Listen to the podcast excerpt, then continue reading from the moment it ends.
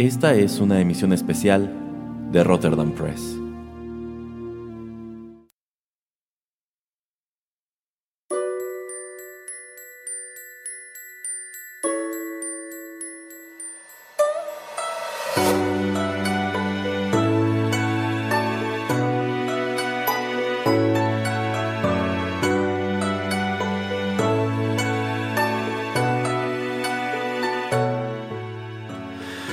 Amigos, ¿qué tal? Los saluda Erasmo a través de los micrófonos de Rotterdam Press y es un gusto darles la bienvenida a otra emisión especial del podcast.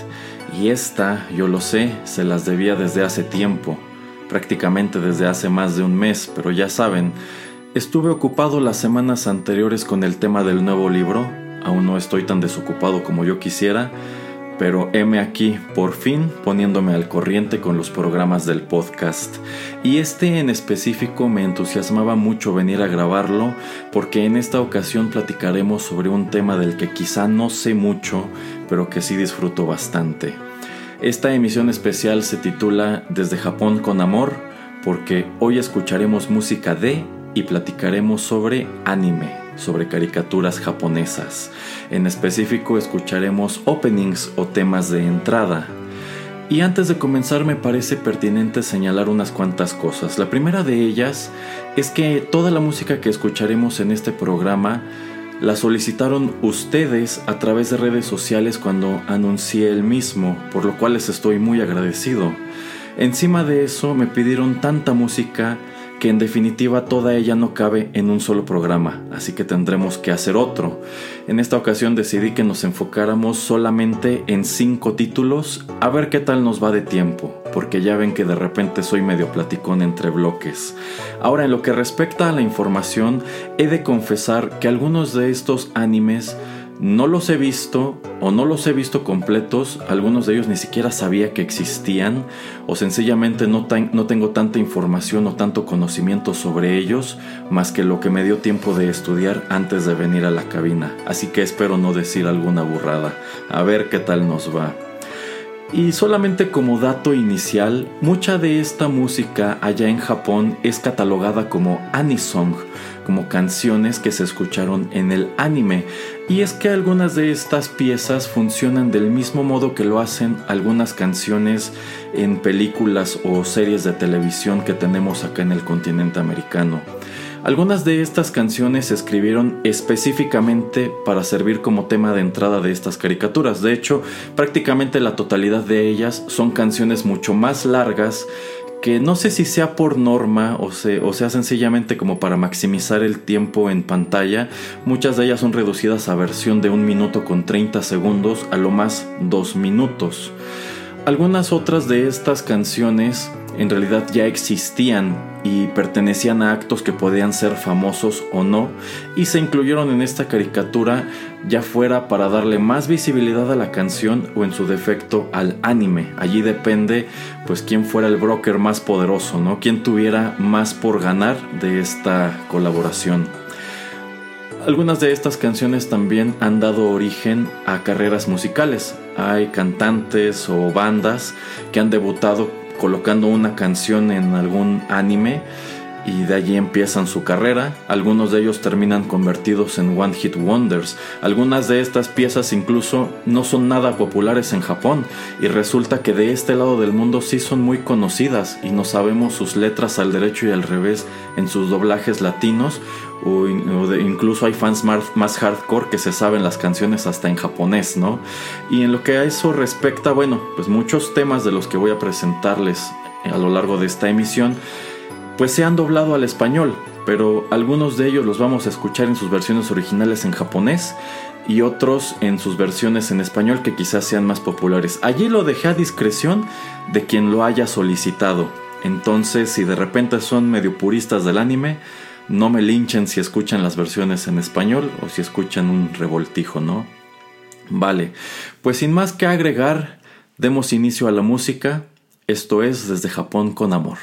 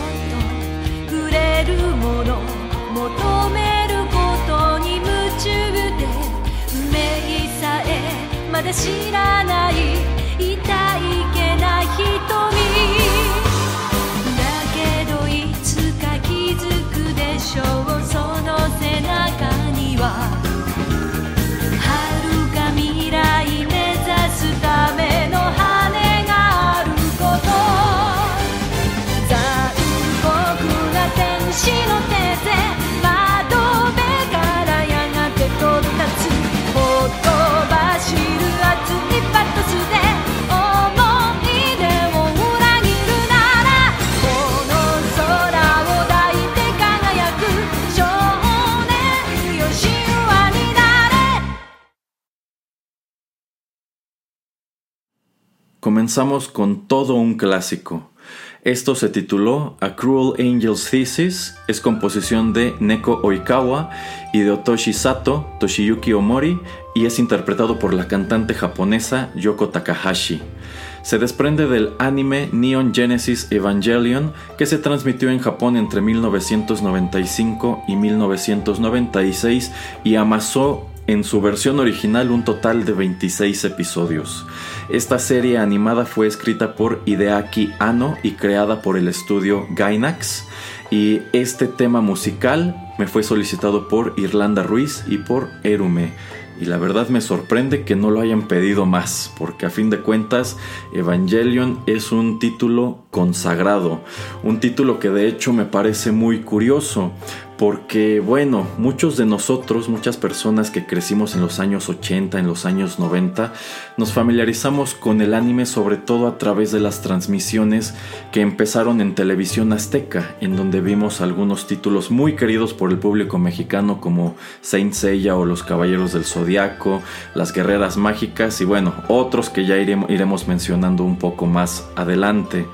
Y, bueno, posteriormente llegó Dragon Ball, que se comió vivos a todos los demás y le dio a Televisa como un papel preponderante en lo que al anime respecta en nuestro país. Pero la verdad es que el anime, pues prácticamente lo introdujo a México Televisión Azteca, porque eran títulos que a Televisa no le interesaban tanto. A ellos les interesó adquirir Dragon Ball cuando se dieron cuenta, pues del pegue que tenían esas caricaturas entre el público. Pero una de ellas, que en realidad no se transmitió en televisión abierta, creo yo que por motivos que son muy evidentes, pero a fin de cuentas se hizo bastante popular, no solamente en nuestro país, sino en toda América Latina, fue precisamente Neon Genesis Evangelion, que es una serie tan compleja que uno no sabe ni por dónde empezar a comentarla. Esta es una serie del género mecha, es decir, tiene que ver con peleas de robots gigantes, con monstruos gigantes. Pero esta serie, a diferencia de lo que ocurriría por ejemplo con Gundam, pues tiene un giro yo diría que más místico y hasta psicológico. Porque aunque esta es una serie que tiene sus momentos de acción, yo creo que eso no es el leitmotiv. Lo más preponderante cuando tú ves Neon Genesis Evangelion no son las peleas de, lo, de, los mechas, de los Evas, con estos monstruos gigantes que resultan ser ángeles. Lo más importante en esta serie creo que son los conflictos de los personajes principales. Y es que Hideaki Anno creó a unos personajes tan complejos, tan entramados, que prácticamente podríamos dedicarle un bloque a cada uno a examinar dónde empieza el personaje, cómo se desarrolla, dónde termina, qué es lo que lo motiva, qué es lo que lo asusta. Yo creo que eso es lo que enriquece mucho esta serie en específico y se nota que precisamente por eso pareciera cambiar de estilo ya que te adentras unos cuantos episodios. Como que comienza muy estándar con ese formato de mecha, pero eventualmente se trata más de los conflictos de los personajes que de estos combates. Y digo que también tiene como que este giro místico porque, bueno, algo que salta a la vista desde que miras el opening es el abundante uso de imágenes que nos resultan muy familiares a quienes sabemos algo de las religiones judeocristianas. Vemos cruces, eh, de hecho encontramos aquí la palabra evangelion que nos remite a los, a los evangelios, a los libros que conforman la primera parte del Nuevo Testamento en la Biblia cristiana. Encontramos ángeles, encontramos nombres que nos vienen del libro del Génesis y de la Torá y del Talmud y de la Cábala como Adán, Eva, Lilith y bueno, un número de cosas. Vemos a los ángeles estallar en estas cruces luminosas, encontramos referencias a la lanza del destino o la lanza del Longino que es capaz de romper los 80 fields de los Evas. Vamos, hay, hay, hay muchas cosas eh, que a quienes vivimos de este lado del mundo, en países en donde el cristianismo es una religión tan preponderante, nos resultan familiares. Pero para los japoneses en realidad, y aquí quiero observar esto porque, bueno, ya saben que a los fans de esta serie les encanta encontrar significados en todos esos simbolismos, a los japoneses les resulta algo más bien exótico, porque a fin de cuentas, allá y en Asia en general, el cristianismo no es una religión tan difundida. Entonces, del mismo modo que aquí cuando hablamos del budismo, del shinto y todo eso, pues nos parece algo interesantísimo y fantástico, y todo lo que respecta al cristianismo es horrible y aburrido, allá es todo lo opuesto. Entonces yo considero que cuando Hideaki Anno y Gainax metieron todas estas imágenes a Evangelion, pues en realidad creo que lo hicieron sin querer darles todo el trasfondo que nosotros hemos querido asignarle. Sencillamente era una manera de hacer más atractiva esta serie. O sea, no, no estoy diciendo que no haya cosas que sí tengan simbolismos muy interesantes. Yo creo que sí. Pero por lo menos yo pienso que de repente no son tan profundos como algunos de nosotros queremos que lo, que lo sean. Eh, esta serie va de. Esta es una serie prácticamente postapocalíptica. Eh, la trama, el personaje principal de la historia es Shinji Ikari, un chico que llega a la ciudad futurista de eh, Tokio 3, que es la tercera encarnación de la ciudad de Tokio luego de los primeros dos impactos, que, son, que fueron eventos cataclísmicos que guardan una estrecha relación con la aparición de los ángeles. Cuando Shinji llega a esta futura ciudad de Tokio, se reencuentra con su padre Gendo, quien está al frente de una división paramilitar secreta llamada NERV. Y NERV eh, tiene conocimiento de que después de los impactos que ya sufrió la Tierra llegarán los ángeles a tratar de destruir a la humanidad.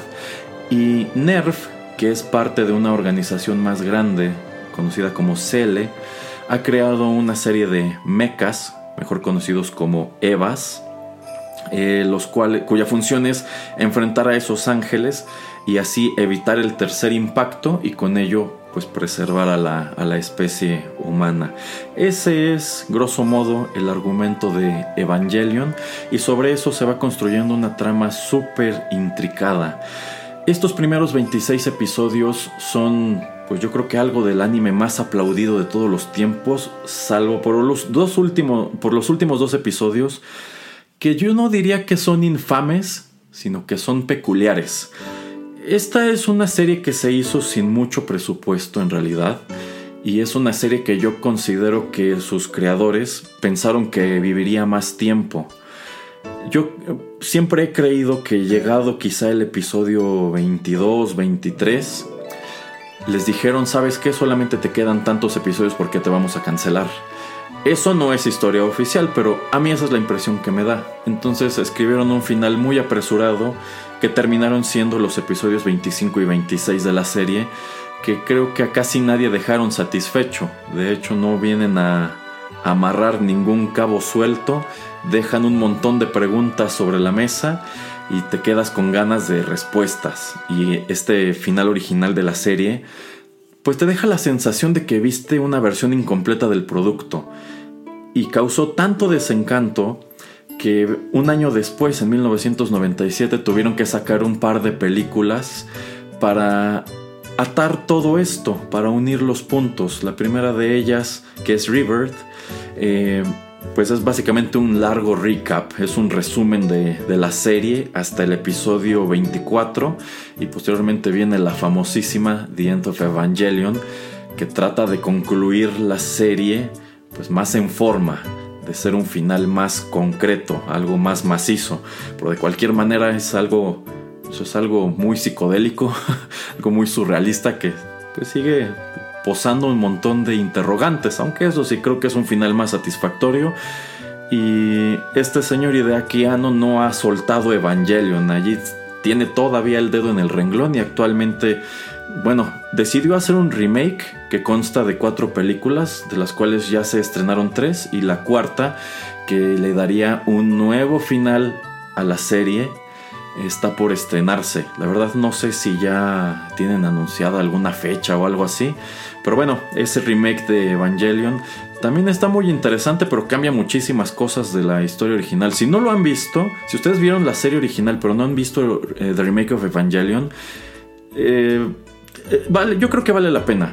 Hay cosas que no les van a gustar porque a fin de cuentas esos primeros 26 episodios son algo muy entrañable. Entonces hay cambios que probablemente enciendan algunas luces rojas, pero creo que tiene también otras ideas muy interesantes. Es una especie de actualización, diría yo, algo más o menos parecido a lo que hizo en su momento George Lucas con la trilogía original de Star Wars. Aunque bueno, él solamente metió escenas adicionales, aquí están haciendo, están contando esta historia desde cero. Entonces, como, quizá como curiosidad valiera la pena asomar a ella. Insisto, si son muy puristas de esta serie, probablemente encuentren cosas allí que los desencantarán. Y para no extenderme más, ¿qué les parece si vamos con el siguiente tema musical?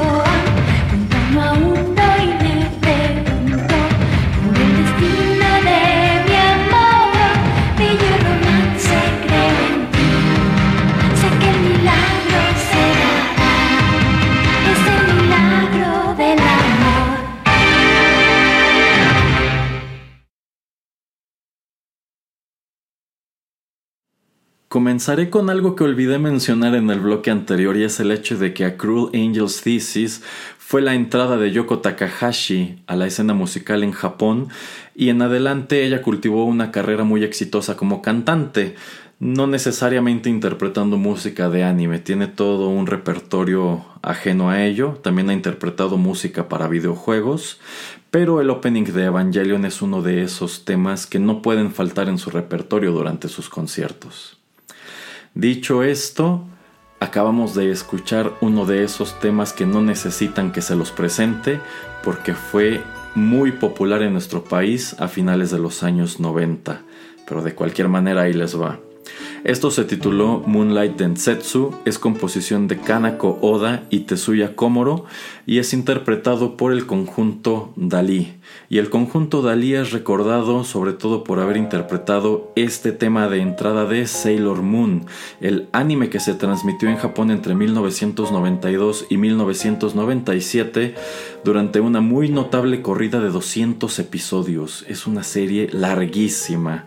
Y he de confesarles que encontrar información sobre quiénes eran Dalí me costó algo de trabajo porque a fin de cuentas este es su único crédito. Dalí fue un grupo de idols como los hay tantísimos en Japón, quienes en 1992 tuvieron una enorme oportunidad al interpretar la canción de un anime tan famoso que prácticamente podríamos eh, describirlo como la contraparte femenina de Dragon Ball, como si esto hubiera sido Dragon Ball pensado en niñas. Si bien, pues es cierto que muchos de nosotros lo veíamos de cualquier manera en aquellas tardes de la barra de anime de TV Azteca, lo quisiéramos admitir o no, allí estábamos aplastados viendo los Caballeros del Zodiaco, Senki, y pues nos quedábamos de cualquier manera a ver Sailor Moon y las guerreras mágicas, ¿no?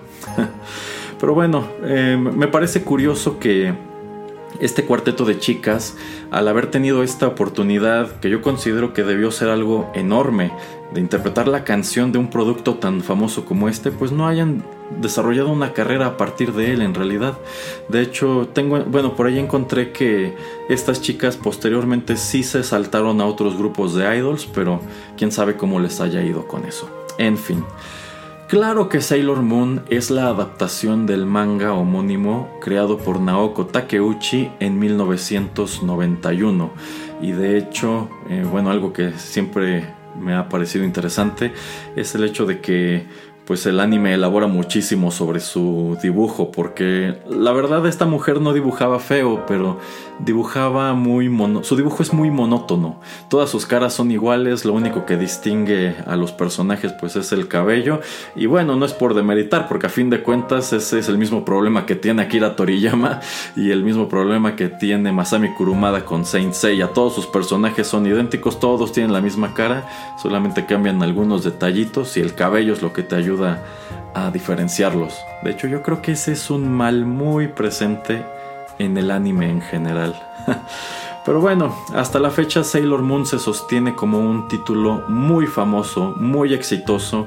Además de estos 200 episodios, Sailor Moon llegó a generar eh, sus propias ovas, eh, sus líneas de juguetes, un montón de mercancía y hace unos años empezaron, eh, bueno, Toei lanzó un remake de la serie que se titula Sailor Moon Crystal, la cual pues es infame porque es un producto muy parecido a Dragon Ball Super. Es el relanzamiento de una franquicia muy querida y que atravesó a lo largo de su desarrollo un montón de tropiezos y enfrentó críticas sobre todo orientadas a la calidad de la animación y a la calidad del dibujo en algunos episodios. Así como de pronto había episodios de Dragon Ball Super que se veían horribles y fueron muy criticados, exactamente lo mismo le pasó a, Dragon, a, a Sailor Moon Crystal y de hecho tristemente es un mal muy arraigado en las producciones de Toei. Toei es un gigante en lo que a todo esto respecta y yo creo que precisamente por eso de unos años para acá no les importa. Como que de repente dicen, bueno, pues si esta serie va a tener tantos episodios, nada más este y este que son los importantes y el opening, el ending, todo eso se produce en Japón, todo lo demás mándalo a maquilar a Corea del Sur y para que nos salga más barato y ese más barato se traduce en una tremenda disminución de, calidad. Entonces me parece triste que franquicias tan consagradas como Dragon Ball y como Sailor Moon sufran de esto, incluso en producciones todavía más grandes como esta última película de Dragon Ball Super, la, el remake de la de Broly, que por allí tiene unos momentos que dices, ¿en qué estaban pensando? ¿Cuál es la motivación detrás de este dibujo tan, tan horrible, no? Pero bueno, eh, Sailor Moon era una serie que se transmitía en, el formato eh, de villano de la semana, lo cual distingue, distingue, mucho al anime de cómo era el manga, porque mientras que el manga sí era una publicación periódica que seguía una trama pues que buscaba ser lineal, el anime durante una muy buena parte de sus inicios pues en realidad no buscaba desarrollar tanto a, los personajes o pues empezar a trasladarlos a otro punto. Sencillamente era esta chica Usagi, a quien conocimos como Serena en este lado del mundo, quien de repente descubre que es una especie de superheroína, una Pretty Soldier, es Sailor Moon y tiene que ir enfrentando a distintos villanos que le causan problemas a chicas y también a chicos que estudian en su misma en su misma escuela y posteriormente va conociendo a sus aliadas que son otras Sailors. Todas ellas llevan nombres de los planetas del sistema solar. Eh, entonces la, la, serie animada es un poco monótona, es ya avanzada que como tal comienza a desarrollar una historia, una historia que eh, pues ahí va más o menos pareciéndose a la del, a la del manga. El remake de Sailor Moon Crystal de hecho sí trata de ser un poco más fidedigno. Y este anime también es eh, peculiar porque, bueno, en su momento como que no nos importaba gran cosa, pero si esto se estrenara hoy, tal como se estrenó en 1992, probablemente muchas personas alzarían las cejas al ver cuán cortas son las faldas de estas chicas, quienes se supone que encima tienen solamente 14 años.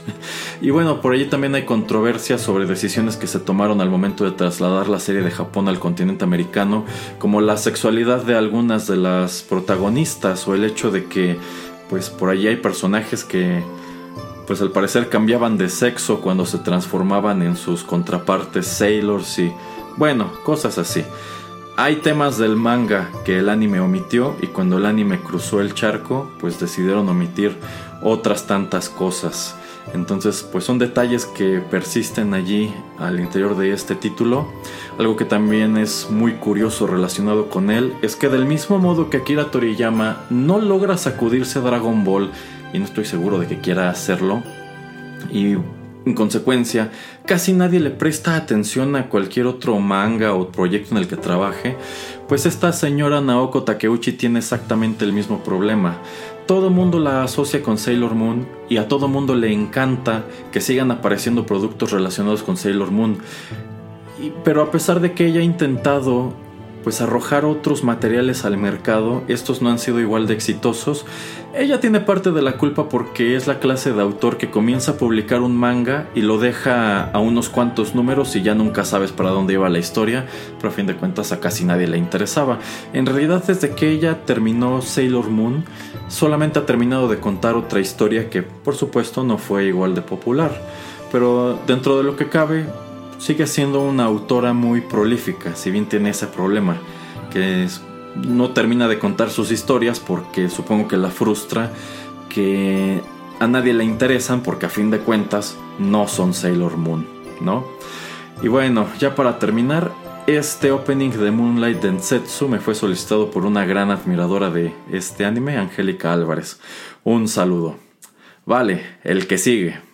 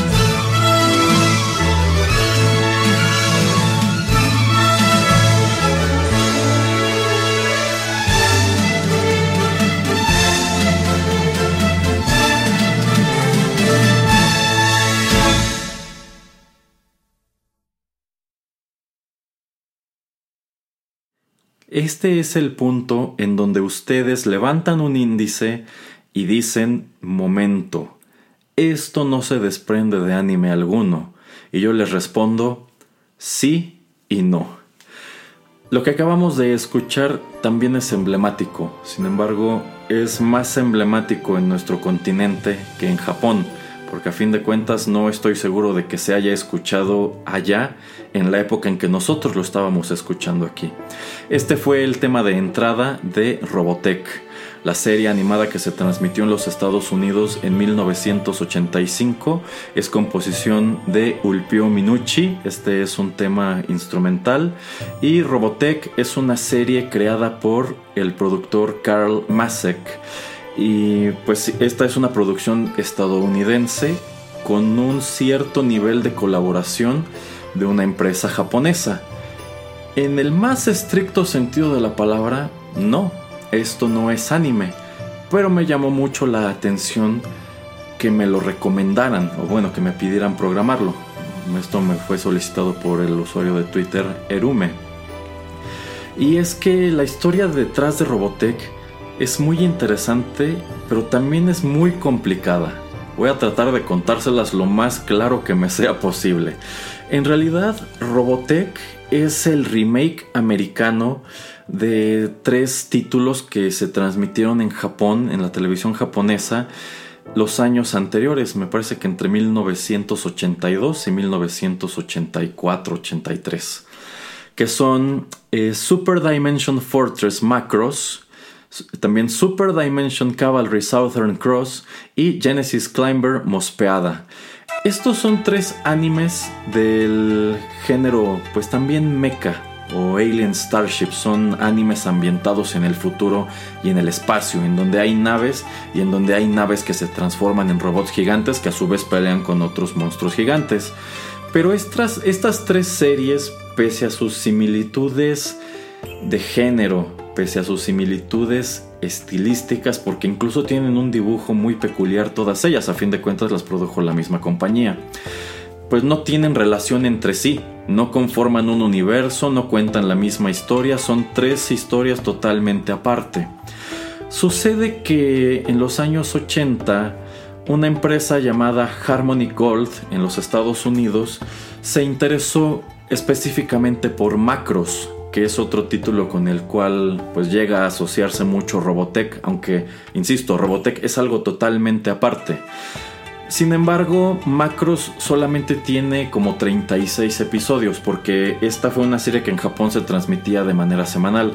Lo que Harmony Gold quería era una serie que se transmitiera en un formato de lunes a viernes, 5 episodios a la semana. Entonces esos 36 episodios no les alcanzaban para una corrida muy extensa. Y ya les he explicado antes que a estas productoras les convenía que las series se prolongaran, les convenía espaciarlas e irlas dosificando, porque así podían eh, meterles más comerciales y podían vender más productos ayudados por ellas. Entonces lo que este señor Masek eh, decide es que él no va a comprar solamente macros, él va a adquirir, digamos, pues sí, prácticamente los derechos de estas, de estas tres series y con ellas creará un híbrido que abarcó, una, que, abarcó un total de 85 episodios. Y el resultado fue Robotech, que a su vez está dividido en, podríamos decir, tres temporadas. Es un fenómeno relativamente parecido yo diría que casi idéntico a lo que ocurrió unos años después con los Power Rangers. Robotech lo que hace es reciclar algo de la animación de esos animes originales y lo mezcla, bueno, digamos que trata de unir estas tramas o estos episodios utilizando animación producida, animación original desarrollada en los Estados Unidos. Esta serie es algo así como un Frankenstein. Y el hecho de que esté dividida en tres temporadas, que esas tres temporadas abarcan tres distintas guerras de la robotecnia, eh, pues eh, se viene del hecho de que agarraron eh, pues material de estos tres animes y con ellos trataron de contar una sola historia. Y para rellenar los huecos le cambiaron los nombres a los personajes, cambiaron las eh, relaciones de algunos de ellos, les dieron también algunos otros parentescos como para que tuviera sentido, porque en realidad pues a muchos personajes que tú ves en la primera temporada quizá ya no los ves en la segunda ni en la tercera. Es muy curioso lo que hicieron. De hecho, yo siento que fue más problema hacer esto que si hubieran hecho la serie desde cero, que si hubieran agarrado sus lápices, sus papeles y hubieran creado una serie que se titulara Robotech.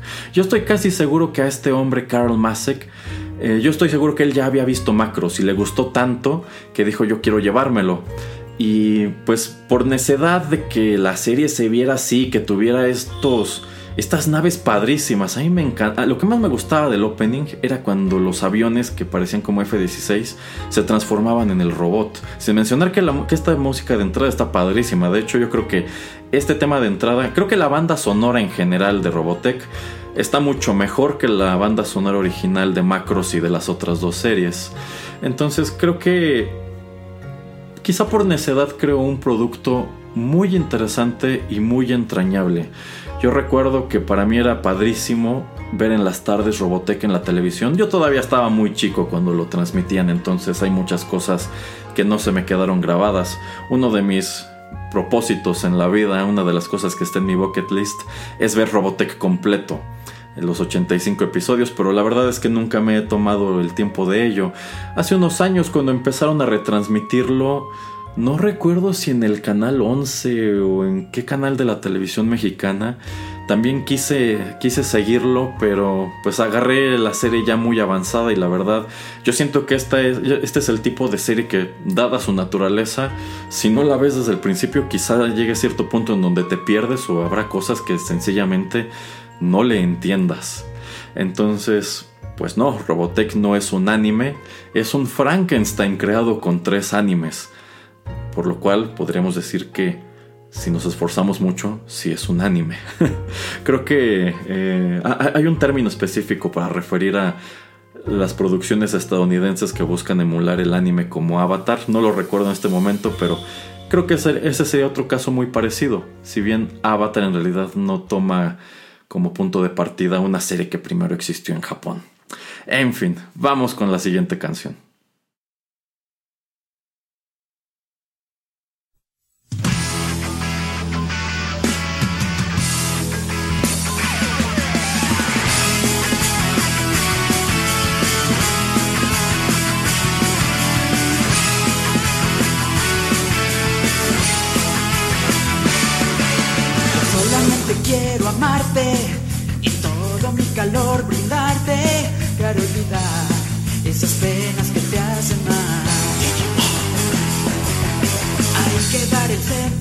Y cada momento vivirlo para olvidar esas penas que te hacen mal. Con el amor se puede siempre pensar lo mejor. Con el amor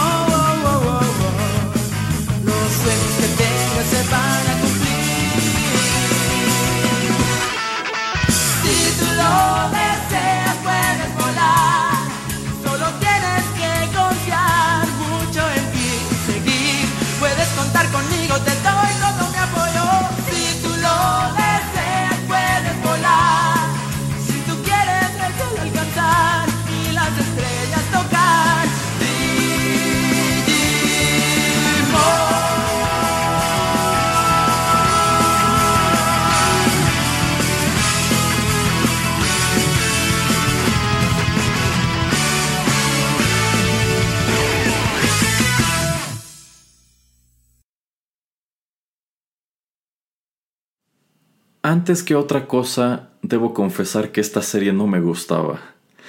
Acabamos de escuchar Butterfly, este tema corrió a cargo de Koji Wada y fue el tema de entrada de Digimon Adventure, que se transmitió en Japón en 1999 y tuvo una duración de 54 episodios. Esta serie animada fue creada por Akiyoshi Hongo y no está inspirada en un manga, esto en realidad está inspirado en un juguete que salió al mercado japonés en 1997 bajo el nombre de Digital Monster. Y este era en realidad una especie de mascota virtual o electrónica muy parecida al Tamagotchi, que sí fue mucho más popular acá en el continente americano. Recordarán que pues en aquellos años, a mediados de los años 90, pues estaban muy en boga los Tamagotchi. Todos en las primarias, en las secundarias querían tener uno. Y ya que lo tenías te desencantabas un poco porque la verdad no era un juguete muy entretenido. Pero bueno, en Japón el Tamagotchi tenía fama de ser un juguete, un juguete para niñas. Entonces lo que hizo la empresa fue sacar la versión para los niños que fue Digital Monster.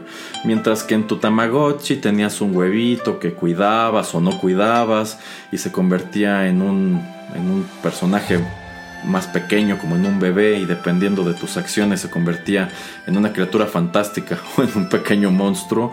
Bueno, en lo que respecta al Digital Monster decidieron que como a los niños no nos gustaban esos monitos fantásticos del Tamagotchi, ni nos gustaban sus colores, ni el diseño, nada, pues necesitábamos algo más rudo. Necesitábamos un Tamagotchi que nos permitiera criar eh, monstruos, monstruos que pues no sé si fuera intencional, yo pienso que sí, también le daban un aire a los Pokémon de, de Nintendo. Y dos años después del lanzamiento de este exitoso juguete, deciden hacer este anime para pues para asociar a todos esos monstruos con una historia, para darles aventuras, para hacerles su comercial, para que la caricatura se encargara de vender el Digital Monster todavía más. Y eventualmente la caricatura resultó ser más popular que el juguete. La verdad no sé si todavía se fabrique o se comercialice el Tamagotchi, el Digital Monster o alguna cosa que se le parezca. Yo considero que tomando en cuenta el tipo de entretenimiento que los niños tienen a su disposición hoy en día en un teléfono móvil, quizá este producto ya no les resultaría tan atractivo como nos lo resultó a nosotros. Pero bueno, allí tenemos eh, el anime que pues yo sé que es muy popular. Yo sé que este anime de Digimon fue muy famoso aquí en México, pero a mí nunca me gustó. Y aquí estoy hablando específicamente de este, del primero, porque bueno, eh, fueron, fueron sacando distintas series. En lo que respecta a Digimon, muy al contrario de lo que sucedió con Sailor Moon, con Dragon Ball, bueno, pues el anime no siempre está contando la misma historia Todas las series tienen que ver con el Digimundo y van reciclando algunos de los personajes en distintas encarnaciones. Por ejemplo, este pequeño tiranosaurio rojo que escupe fuego, no sé cómo se llama, pues alguna encarnación de ese monstruo aparece en todos los animes. Pero pues se me hace padre que en lugar de seguir utilizando los mismos personajes y chotearlos, como ha sucedido efectivamente con Dragon Ball y Sailor Moon, pues aquí introducen un elenco totalmente nuevo en cada, en cada nueva temporada o cada nueva serie y tienen pues distintas aventuras. Eh, yo siento que este es un producto que conforme pasó el tiempo fue mejorando. La segunda serie creo que ya está un poco más interesante que la primera. A mí la que más me gusta, eh, de hecho es la única que vi completa, fue la cuarta, que creo que es Digimon Frontier. Sí, es Digimon Frontier. Eh, no es la última que se ha realizado, pero es la última que vi porque en aquel entonces eh, pues el servicio de cable que tenía eh, transmitía entre otras cosas este Digimon. bueno, todas las series de Digimon las iban pasando una tras otra. Y alguna vez me puse a ver Frontier y me gustó. De hecho, esa me gustó porque siento que es una serie bien pesimista. Porque en ella ya no se trata tanto de salvar el Digimundo, se trata de salvar lo que queda del Digimundo porque pues prácticamente ya se acabó, ya es un lugar bien triste y bien decadente. Y lo peor del asunto es que hay hasta Digimon que antes que querer salvarlo, muy al estilo de la historia sin fin o del último libro de las crónicas de Narnia, como que quieren que ya se acabe, ya no quiero sufrir, que se acabe el mundo para que ya todo esto desaparezca. Entonces, se me hace muy curioso. A diferencia de la primera y la segunda serie, siento que tenía un tono muy lóbrego, sin mencionar que cada uno de estos niños era una telenovela con patas, tenían unas historias tristísimas detrás de sí. Y eso también me gustaba, que eran personajes ya mejor desarrollados, que tenían pues sus personalidades. También por ahí había un montón de cosas eh, que no me encantaban tanto. De pronto como que el humor de esa serie en específico les fallaba. Eh, también algunos de los villanos no eran tan interesantes, pero yo creo que era al final del día un producto, un producto muy digno, aunque eso sí, creo que ninguna otra serie de Digimon ha tenido un tema de entrada tan emblemático como este. Algo que eh, cabe señalar es que mucha de esta música de anime, dada su popularidad, pues aquí en nuestro país, en América Latina, en España, tiene covers, tiene covers realizados por pues por personas que crecieron viéndolos, a personas, personas a quienes les gustaban. Entonces, la verdad sí hay unos covers padrísimos de, de, Butterfly. No me parece una mala canción en sí. E incluso por allí he encontrado un, un meme que siempre que, que, se repite me da mucha risa sobre cómo se puede utilizar la letra de esta canción para conquistar una chica o para tratar de abordarla en algún momento que se siente vulnerable. Una cosa horrible de ese estilo.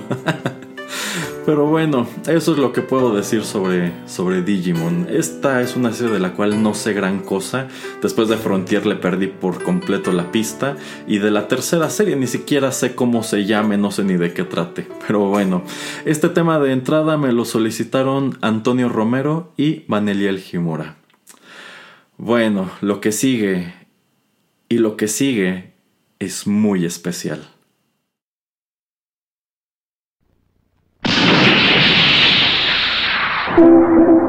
Las aventuras de Fly.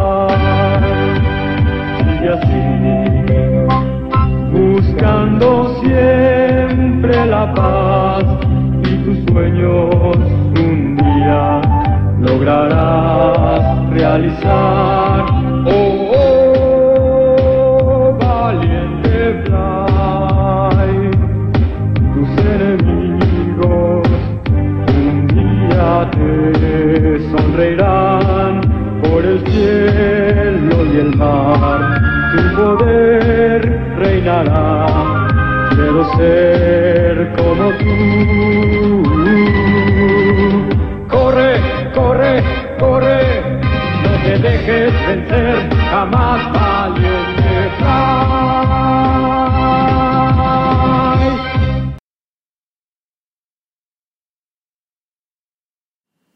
El título sobre el cual hablaré a continuación es muy querido por mí, y quizá precisamente por eso no profundizaré mucho en él, porque no quiero extenderme más de la cuenta.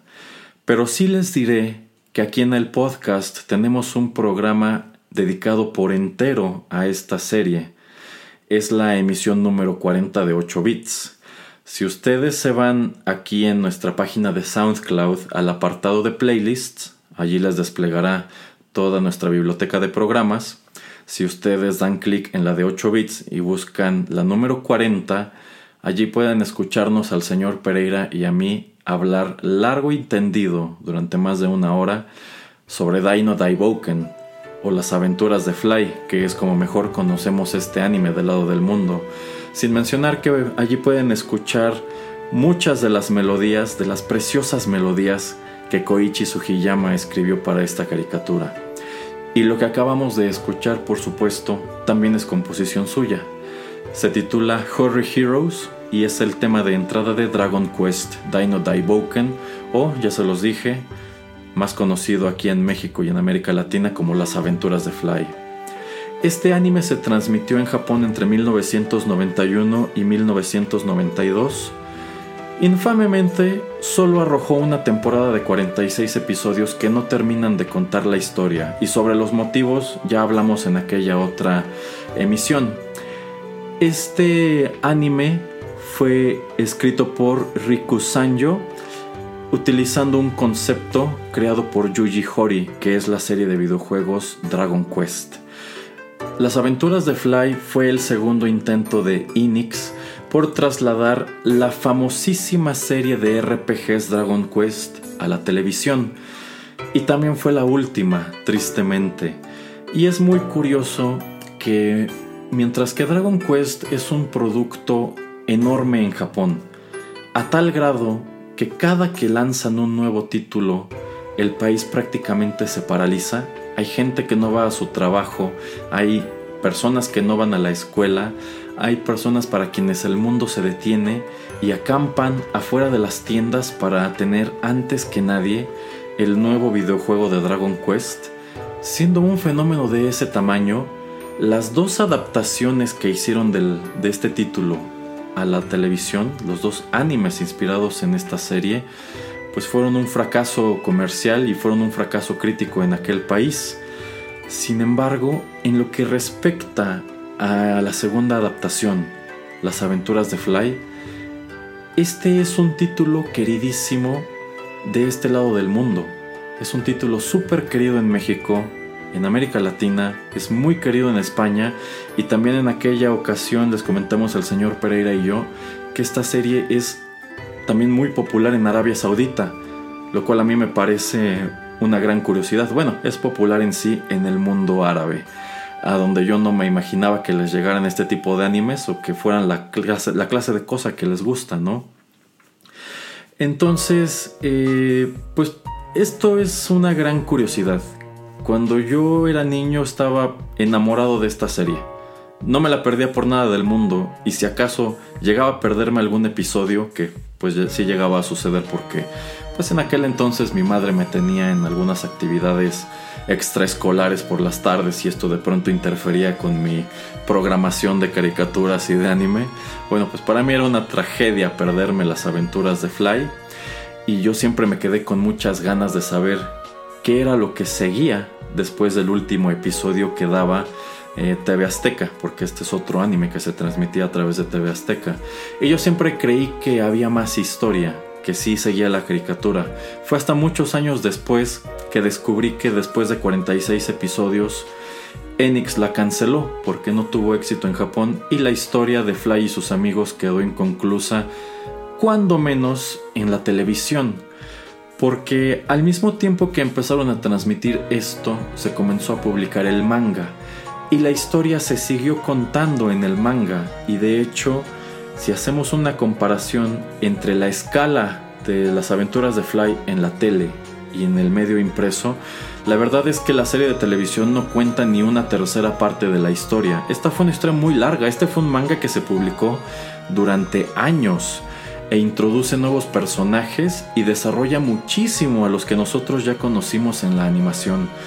Entonces, si ustedes como yo gustaban de las aventuras de Fly y nunca han asomado al manga, pues no puedo sino preguntarles qué carajo hacen escuchando esto porque no han ido a buscarlo.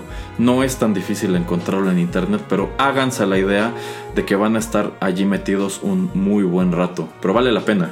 Si ustedes se acuerdan de todos esos momentos épicos y enternecedores y heroicos de la caricatura, bueno, de eso hay para aventar al interior del manga.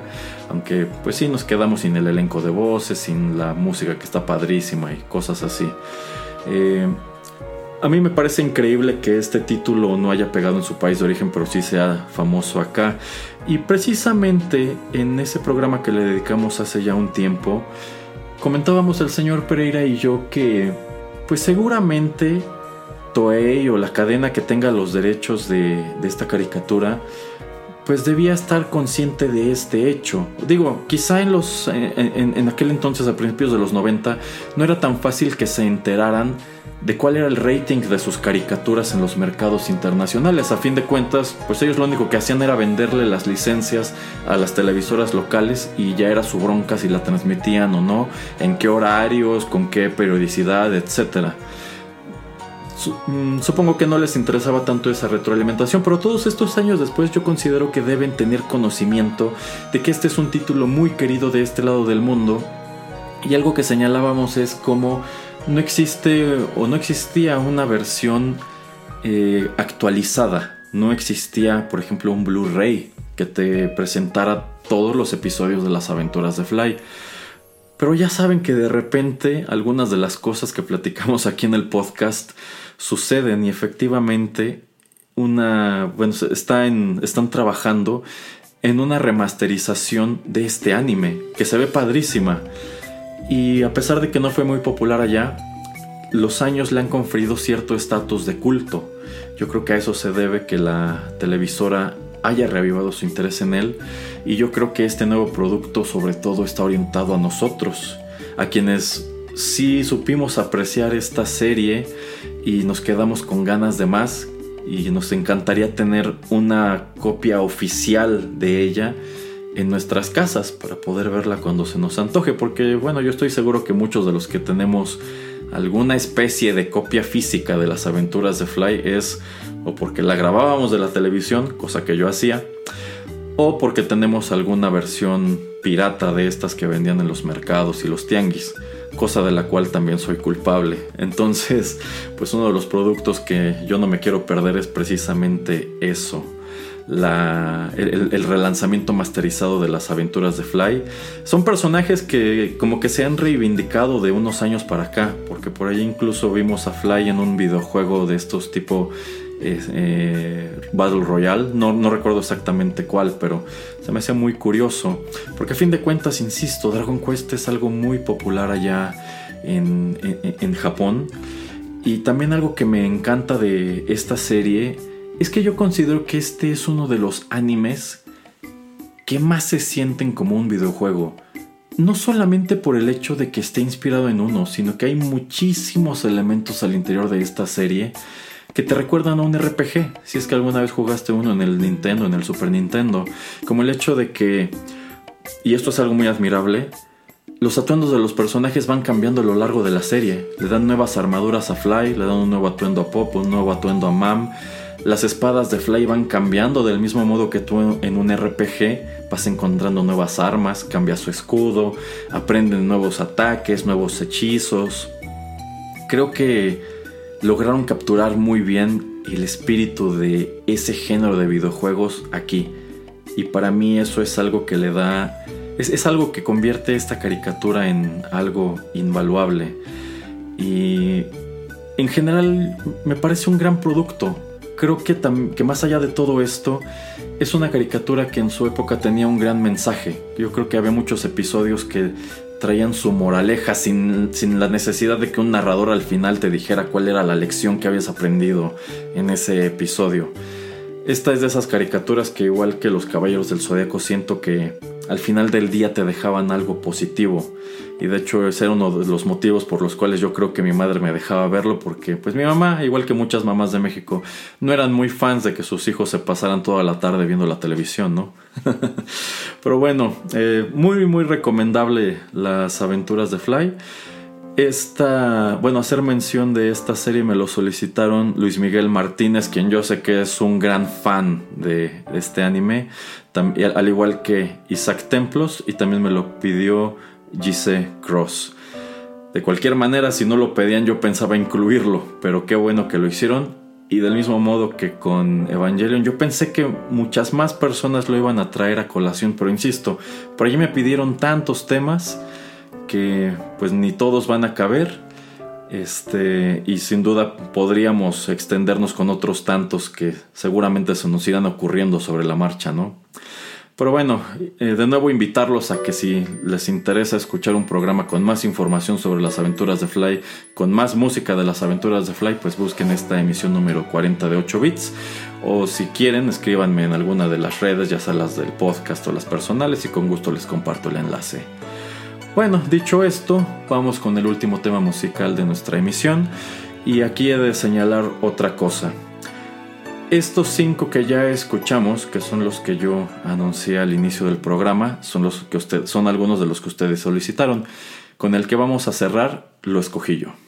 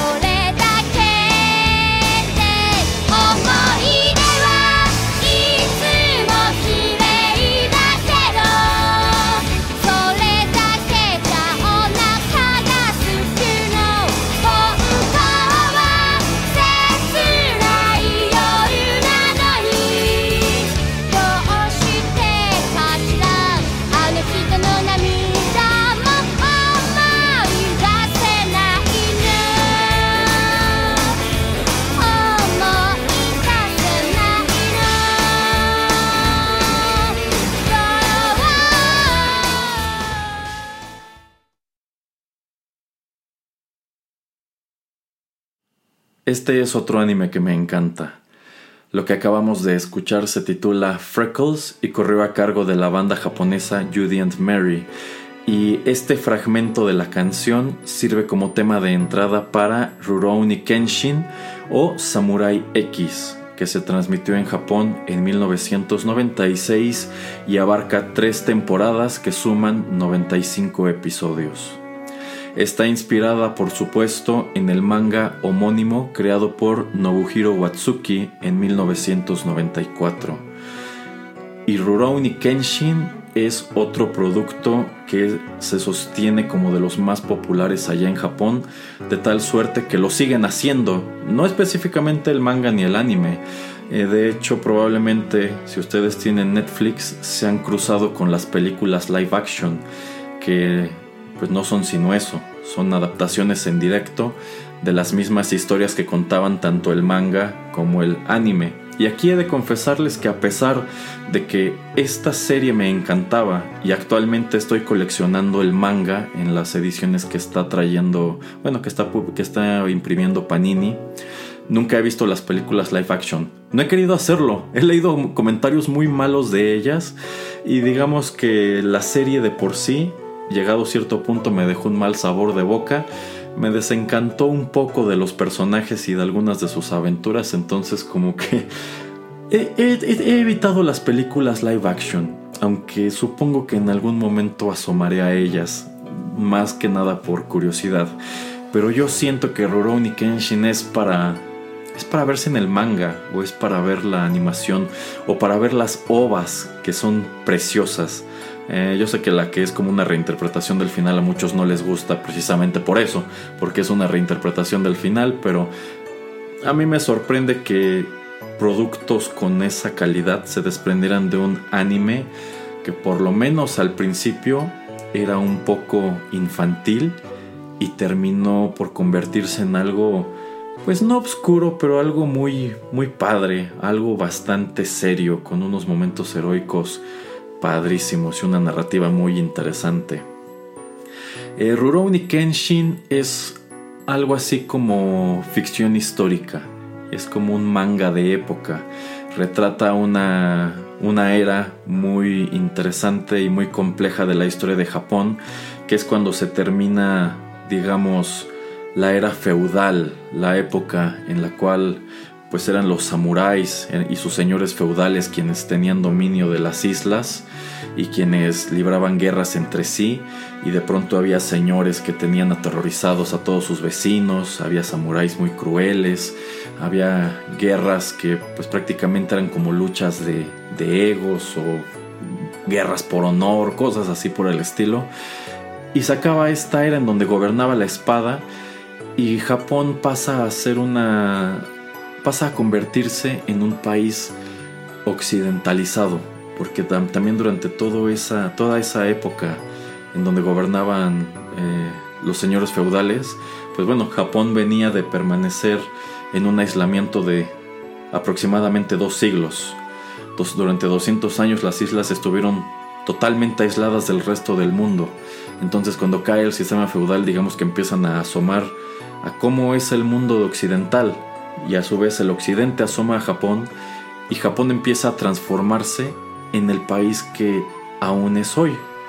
Bueno, es durante esa época, durante esa transformación, que transcurren los acontecimientos de Rurouni Kenshin, en donde encontramos al personaje titular, a Kenshin Himura, quien es un, es un samurái errante, es un Rurouni, es un samurái que no tiene amo, vive como un vagabundo eh, y, procura ocultar el hecho de que durante esta era anterior, es que se me va el nombre, pero creo que es la era Tokugawa, Meiji, no sé.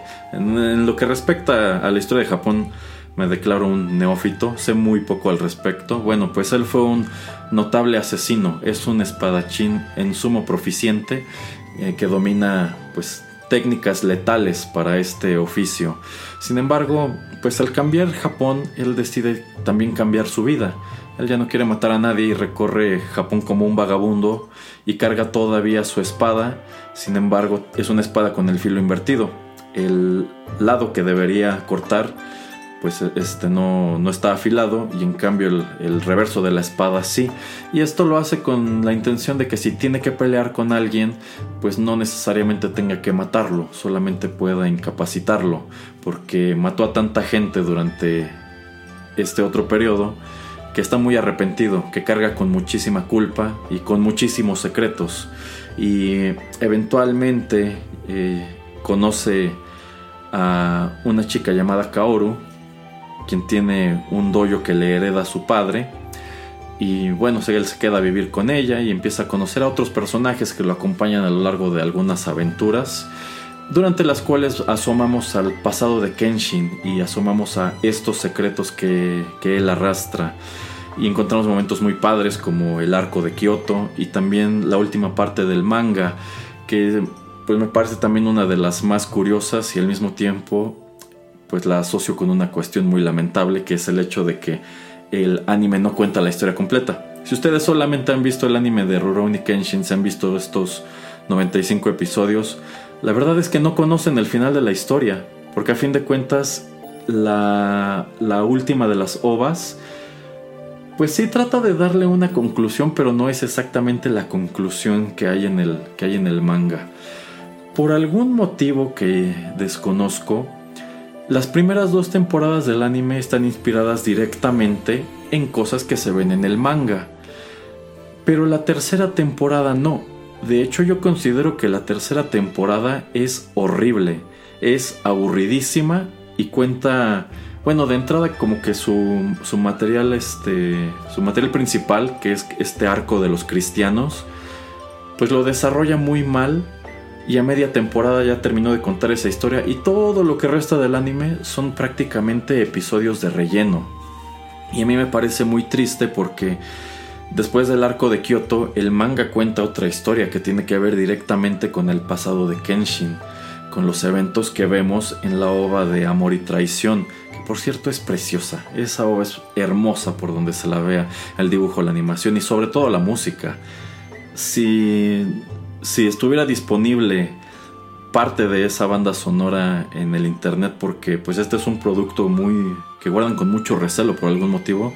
A mí me encantaría hacer una emisión especial nada más sobre la música de esa obra de amor y traición. Bueno, pues la última parte del manga tiene que ver directamente con eso, con esta mujer con quien Kenshin estuvo casado alguna vez y quien digamos que es el emblema de su pasado trágico y una de sus principales motivaciones para vivir como es que vive. Bueno, pues este pasado trágico al final del manga lo alcanza y viene a cobrarle la factura y a mí me parece una manera padrísima de concluir la historia de este personaje, de que por fin lidie con todos estos demonios que carga consigo y pueda seguir adelante. Digamos que así pueda ser feliz. Entonces, eh, para mí esto es algo padrísimo. Considero que en general los openings y endings de Rurouni Kenshin son, son algo muy padre. De hecho, eh, creo que en el caso de esta serie quizás sean hasta más famosos los endings que los openings que yo siento que es algo que de pronto le falla mucho a este tipo de caricaturas. E incluso seguro que ustedes han visto los memes por allí de cómo se escuchan los openings de los animes que siempre son heroicos y muy dinámicos, alegres. Y casi siempre los endings son baladas o son canciones tristes o ya cosas muchísimo menos upbeat, ¿no? Pero bueno, Rurouni Kenshin tiene cosas muy padres. Es uno de esos animes que, tiene, que a lo largo de su historia fueron cambiando tanto de opening como ending. Openings me parece que sí fueron dos solamente, pero endings fueron, que yo me acuerde, alrededor de cuatro, si no es que más. Lo cual lo diferencia un poco de lo que les he ido presentando, porque a fin de cuentas, por ejemplo, todo Evangelion tiene a Cruise Angel's Thesis como opening, y casi todo Sailor Moon también tiene Moonlight Densetsu. Y ese tema es tan popular que creo que solamente quienes son fans hardcore de la serie ubican el segundo opening y así sucesivamente, que eso es algo que también me ha parecido siempre muy curioso del anime, como cuando se trata de series que se prolongan cierto tiempo, hay muchas cosas que van cambiando y entre ellas son los temas de entrada y de salida y yo siempre he creído que esto lo hacen para Uno para mantenerlo fresco y dos como para darle oportunidad a otros actos, otras canciones, de que los utilicen como plataforma. Y pues esto se presta muy padre también para propósitos como los de programas como este, porque así por ejemplo podríamos de repente hacer eh, alguna emisión especial dedicada a los openings o endings de cierto anime en específico, que es un ejercicio que me encantaría realizar, pero insisto, de repente no tengo el tiempo para hacer todas las cosas que me gustaría hacer. Pero bueno, con eso llegamos al final de esta emisión platicando sobre estos seis animes. En un par de semanas continúa la charla, continúan los temas de entrada, retomando otros títulos que ustedes me recomendaron. Y si no puedo condensar todos esos en esa emisión, pues que, va, hacemos una tercera. Lo que sí de una vez les aviso es que no voy a crecer la lista todavía más porque, insisto, no tengo todo el tiempo que quisiera, pero podríamos ir pensando en continuar después con unas emisiones especiales de endings. ¿Cómo la ven? Bueno, muchísimas gracias por la sintonía, espero que este programa haya sido de su agrado. Yo soy Erasmo y los espero en más contenidos de Rotterdam Press.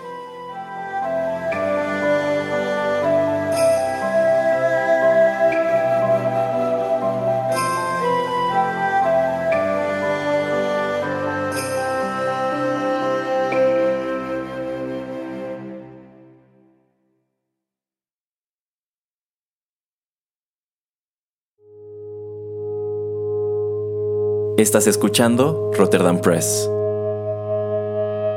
Radio como hecha en casa.